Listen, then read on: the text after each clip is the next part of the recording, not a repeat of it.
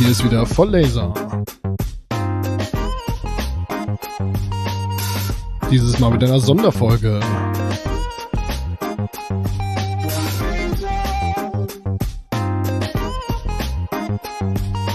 Für den Podcast Adventskalender.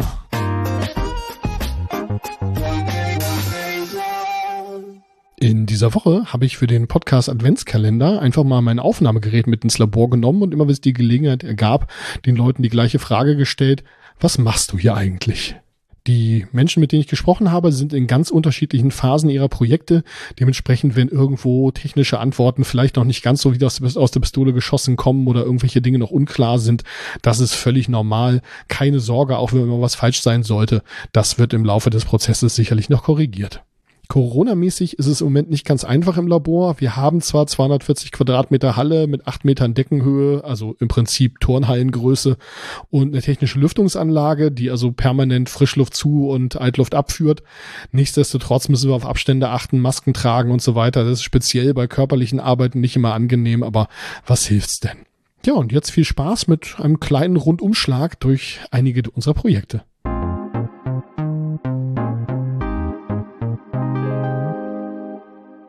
Ja, moin. Was machst du denn hier? Ja, moin. Ich äh, mache hier meine Masterarbeit. Und was machst du bei deiner Masterarbeit? Außer hier rumsitzen und äh, auf einen äh, Laptop starren? Ich äh, versuche unseren coolen ArcMate, also unseren sechsachsigen Industrieroboter von der Firma Farnuk, in eine schöne Roboterzelle unterzubringen, damit wir da coole Sachen mitmachen können. Was denn für coole Sachen? Wahrscheinlich Schweißtechnik, weil wir ja das Labor für Roboter, Schweißtechnik und Lasermaterialarbeitung sind. Richtig, wir haben hier ein schönes Schweißgerät äh, von der Firma Fronius, ein CMT-Schweißgerät und damit können wir additiv fertigen. Und das wollen wir in dieser Zelle halt dann tun. Was ist denn additive Fertigung? Na, ganz einfach 3D-drucken wollen wir mit Metall. Das heißt, wir nehmen ein klassisches Schweißgerät, wie man das so kennt, das so Metallwürste von sich gibt und die legen wir übereinander und dann können wir damit irgendwelche Objekte drucken. Was ist das Besondere an deinem Projekt? Na, dass wir alles in dieser kleinen kompakten Zelle unterbringen wollen. Also die Zelle ist äh, mal äh, vielleicht äh, drei Quadratmeter die Fläche, die Aufstellfläche und da soll halt alles rein. Das äh, die ganzen Gerätschaften, der Roboter und auch der Raum zum Arbeiten. Wie hast du das angestellt, rauszukriegen, dass das da alles reinpasst und dass der Roboter dann vor allem auch noch arbeiten kann? Da hat mir eine Simulationssoftware beigeholfen, um zu erkennen, wie viel ich da äh, halt, äh, wie viel Platz ich nutzen kann, wo ich hinfahren kann mit meinem Roboter, ob da irgendwo gegenstößt oder ähm, ja, welche Bewegung ich da ausführen kann.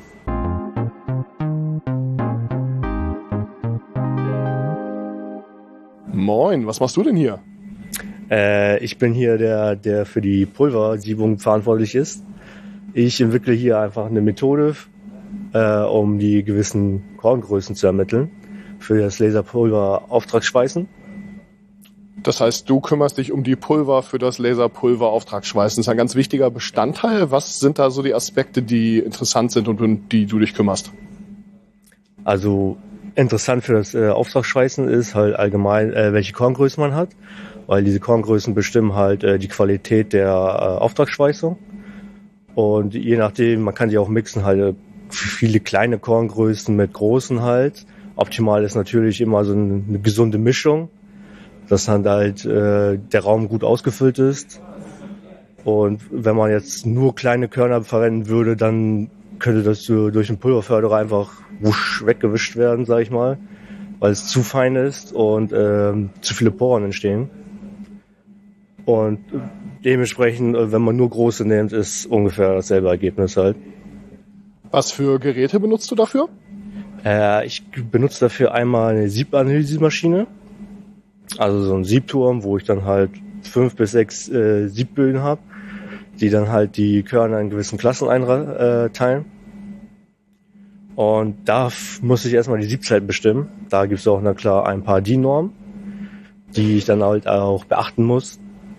Und da steht leider auch nicht so viel für Siebanalysemaschinen. Da heißt es eigentlich, ja, sage ich mal ganz salopp, probier es einfach aus. Viel Spaß. Und ja, da bin ich gerade damit beschäftigt, das zu machen.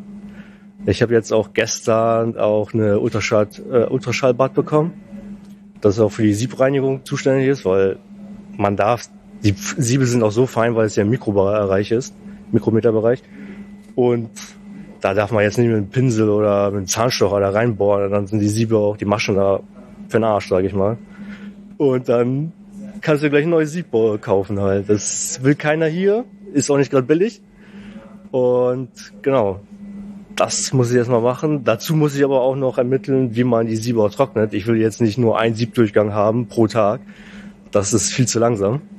Und dafür muss ich auch den örtlichen hier Ofen einmal testen äh, ob die Temperatur gehalten werden können und welche Einstellung ich da tätigen muss. Weil zum Beispiel jetzt äh, ist der Ofen auf 40 Grad eingestellt, aber der heizt auf 60, 70 Grad. Dazu muss man wissen, das ist eigentlich ein Ofen für Wärmebehandlung. Das heißt, der kann über 1000 Grad. Der ist also ähm, in die, für die Bereiche, in die wir den jetzt gerade benutzen, im Prinzip anstatt eines Trockenschrankes, ist der nur so mittelgut geeignet. Aber äh, naja gut, wir haben nur den, also müssen wir mit leben. Es ist wie immer, das Ganze drumherum macht die meiste Arbeit, oder? Ja, das macht leider sehr viel Arbeit. Ich habe es jetzt nicht erwartet. Außerdem muss ich auch noch eine Vorrichtung dafür bauen, weil ich kann die Siebpfannen da auch nicht einfach so reinschieben. Dafür muss ich auch eine Vorrichtung bauen. Das, sage ich mal, nimmt sehr viel Zeit in Anspruch. Apropos Zeit, danke für deine Zeit. Ja, bitte sehr.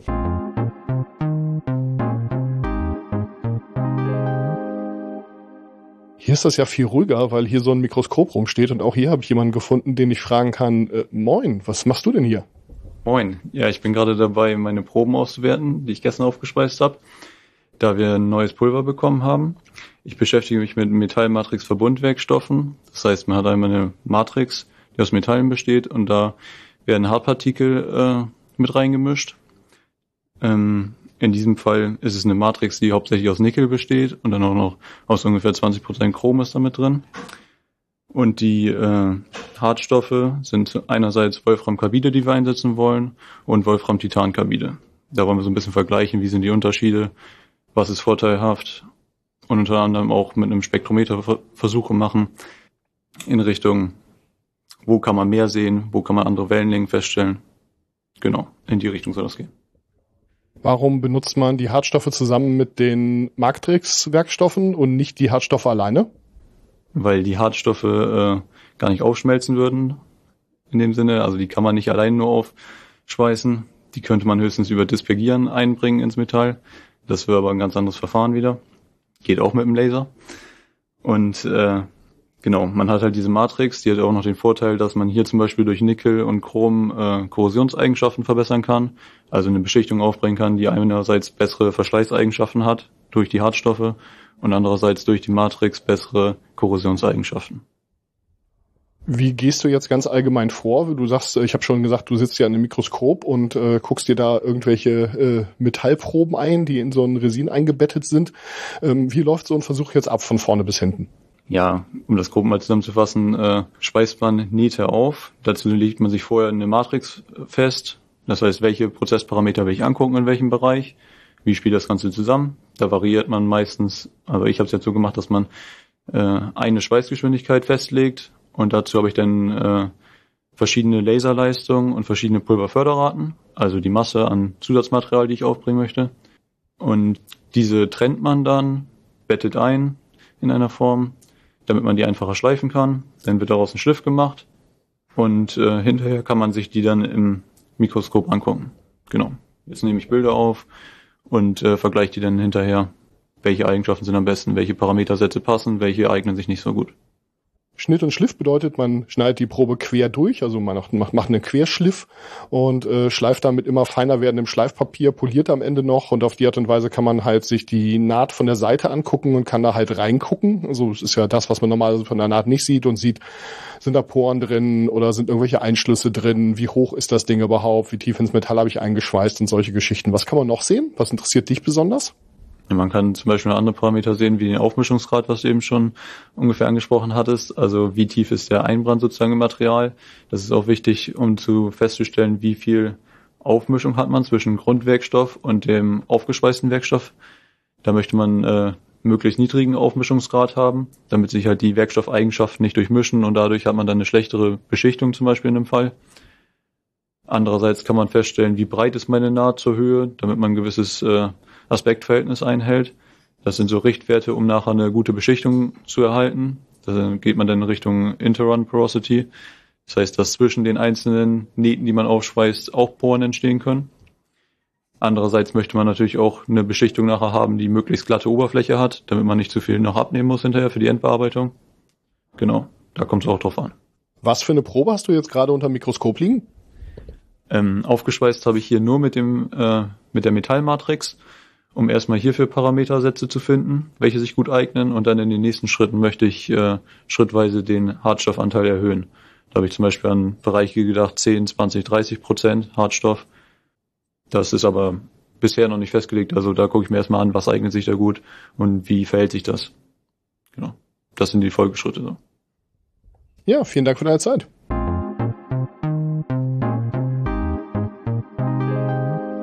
Ja, moin. Was machst du denn hier? Ich beschäftige mich mit dem Thema additive Fertigung mittels Laserpulverauftragsschweißen. Da geht es einerseits natürlich um die schweißtechnischen Aspekte, andererseits auch um zum Beispiel die Bewegungsaspekte vom, Re äh, vom Roboter, Geschwindigkeiten, Geschwindigkeitsprofile, weil das natürlich Einfluss auf die Geometrie hat. Äh, wie fährt man an Überhänge? Die Programme schreiben wir nicht selber, sondern die Programme schreibt Programm für uns. Das kennt man vom 3D-Drucker, der Slicer. Was für Parameter gibt's da, mit denen man arbeiten kann, um äh, ja die die Schweißung zu beeinflussen? Bei 3D-Druckern, bei Plastik-3D-Druckern, sage ich jetzt mal ganz despektierlich, ist ja die äh, Höhe der einzelnen Schichten entscheidend. Ähm, ist das hier auch so ein wichtiger Faktor? Also das ist hier auf jeden Fall auch ein wichtiger Aspekt. Die Höhe der Schichten, die muss natürlich, muss der Roboter dementsprechend die richtige Höhe immer anfahren, sonst mm, ist nachher das Schweißergebnis auch nicht so, wie man es haben will. Wie ermittelst du die Schichthöhe? Also wie kommst du da drauf? Fängst du einfach mit irgendwas an oder gibt es da Literatur, wo sowas drinsteht? Gibt es irgendwie die große Tabelle des äh, generativen Fertigen mit Laserpulverauftragsschweißen oder ist das alles Handarbeit? Diese große Tabelle gibt es leider, leider nicht. Das ist alles äh, Schweiß und Blut, was man da reinstecken muss. Also man fängt meist erstmal an, dass man eine Einzelspur aufschweißt, davon mal einen Querschliff macht, äh, die Werte ermittelt, Breite, Höhe dieser Naht und das ist erstmal so der erste Anhaltspunkt für, für die Werte, die man dann später nimmt. Ähm, und dann fängt man eigentlich an, dass man mal zum Beispiel eine kleine Mauer aufbaut, mehrere Schichten übereinander fährt, dann macht man da auch wieder einen Querschliff von, weil sich das dann wieder etwas anders verhält als bei einer Einzelspur. Und da muss man da wieder die einzelnen, die Höhen der einzelnen Schichten ermitteln und so arbeitet man sich langsam an diese Werte heran, mit denen man dann später ein gutes Ergebnis kriegt. Mit was für Werkstoffen arbeitest du? Äh, einerseits mit äh, Stilit 21 nennt sich das. Das ist eine Kobalt-Basislegierung, also eine Superlegierung, die ist äh, extrem korrosionsbeständig, sehr verschleißbeständig und für Temperatur ein bis bis 1000 Grad einsetzbar.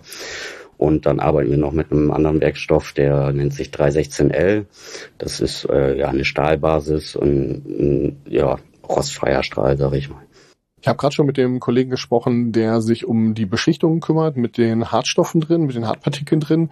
Wo sind da die Gemeinsamkeiten und wo sind da die Unterschiede? Schliffer hat ja uns auch gerade schon mal erklärt, ähm, wie sind die, inwiefern sind die Herausforderungen anders, wenn man die Schichten übereinander legt, also was du machst, generativ was fertigt, oder wenn man sie nebeneinander legt, also eine, eine, auf, eine flächige äh, Beschichtung macht? Wenn man eine flächige Beschichtung macht, da gibt's dann auch wieder andere Probleme. Da äh, kann es zum Beispiel zu Interrun Porosity nennt sich das kommen. Das sind halt ja nicht die klassischen Poren, die man vom Schweißen kennt, sondern so die Poren, die zwischen den einzelnen Nähten dann so entstehen. Das sind so so sichelförmige Poren, sag ich mal. Äh, das ist, ist beim Oberflächenbeschichten halt immer ein Thema. Das kriegt man eigentlich auch im Griff, einfach durch, durch das Aspektverhältnis der Einzelspuren. Ähm, das Problem hat man, wenn man äh, dünnwandige Bauteile im Additiv fertigt, jetzt nicht so, weil man da ja eigentlich nur die einzelnen Spuren übereinander legt. Aber da hat man dann, wie gesagt, wieder das Problem mit, mit den Höhen und Breiten, die Überhänge, wie fährt man da mit dem Roboter richtig dran. Also das, es, es gibt Überschneidungen, aber es sind beim Additivfertigen auch andere Probleme als bei flächigen Beschichtungen. Ja gut, dann danke für deine Zeit. Ja, bitte.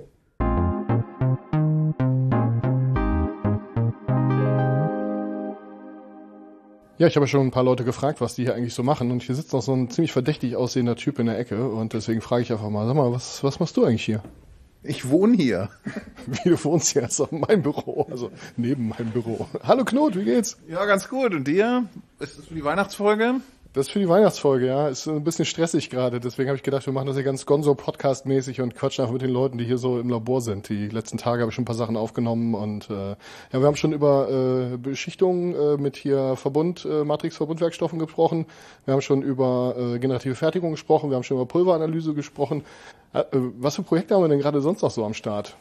Ja, da überraschst du mich jetzt aber, aber da habe ich was vorbereitet. Nein, war nur ein Witz. Ähm, ähm, aber das ist ja super. Also ich bin ja gerade irgendwie auch mitten auf der Durchreise. Ich war gerade in der Vorlesung. Jetzt haben wir gleich unsere Studierendenbesprechung. Da stellt ein Student eine äh, Geschichte vor, wo er Proben mit verschiedenen Thermofühlern instrumentiert hat, um ähm, während der Schweißversuche, die auf der, auf der Probe stattfinden, also auf dem Blech wird was oben aufgeschweißt, äh, zu schauen, wo fließt denn wie die Wärme hin und dann wollen wir das parallel natürlich auch simulieren und der hat jetzt sich einen ähm, sehr ambitionierten Zeitplan vorgestellt, den er jetzt gleich zeigen will und äh, da sind wir alle sehr gespannt, den mal zu challengen. Das ist sozusagen jetzt das Thema. Hast du schon von dem neuen Kompressor erzählt? Wir haben ja ein neues Mitglied im Labor. Bei uns ist ja ständig irgendwie Bewegung. Wir haben jetzt ähm, unsere Packstation. Hast du davon schon erzählt, oder? Nee, davon habe ich noch nicht erzählt, aber äh, vorhin hat der Kollege, der sich um die äh, Pulveranalysen äh, kümmert, ja schon erzählt, dass die meiste Arbeit das Ganze drumherum ist und das ist äh, speziell bei dem, was ich so mache, auf jeden Fall so.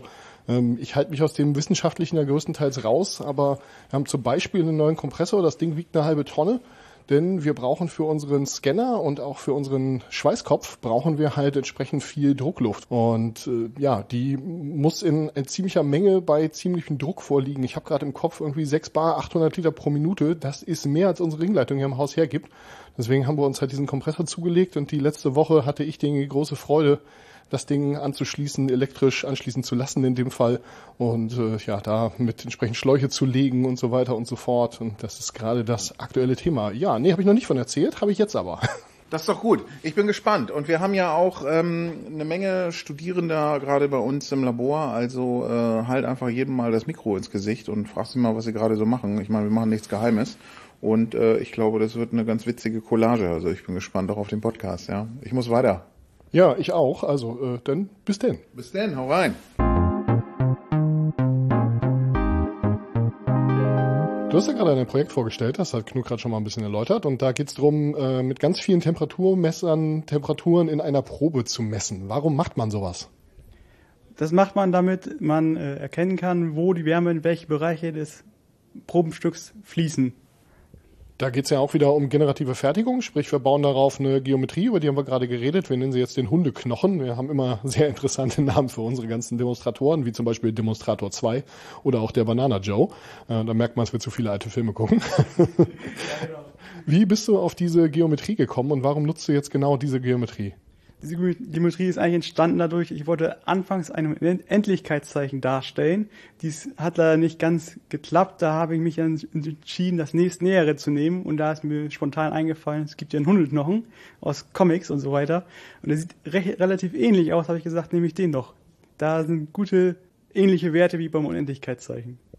Genau, es geht ja darum, dass wir verschiedene Messstellen haben. Das heißt, da sind immer so fünf Thermofühler auf einer Linie quasi angeordnet. Und jetzt ist also, wenn man sich diesen Hundeknochen vorstellt, immer links eine Messreihe, rechts eine Messreihe oder eine Messaufnehmerreihe und in der Mitte auch. Und die Mitte wird dann doppelt belastet. Was für Ergebnisse erhoffst du dir davon? Oder was denkst du, was für Ergebnisse rauskommen werden? Ich erhoffe mir daraus, dass man erkennen kann, dass die Temperatur im Mittelpunkt wenn sie doppelt belastet ist, auch doppelt so hoch ist. Das heißt, dass an den Außenrändern die Temperatur halb so hoch sein sollte. Ob das so am Ende wirklich passieren wird, sehe ich erst, wenn ich die Schweißprobe einmal gemacht habe. Ja, die Wärmemenge, die du einbringst, ist ja doppelt so groß. Das heißt, die Temperatur und die Wärmemenge sind ja zwei verschiedene Paar Schuhe, aber ähm, schauen wir mal. Du baust da oben ja eine Struktur auf, das heißt, wir sind in der additiven Fertigung. Warum ist diese Temperaturableitung in die Substratplatte, also in die Grundplatte bei der additiven Fertigung interessant? Weil man so sehen kann, dass die Wärme aus dem Objekt obendrauf gut abfließen kann oder eben nicht. Das ist die Frage. wohin geht die Wärme? Bleibt sie in der Struktur oben drauf oder nicht? Gut, vielen Dank für deine Zeit. Bitte.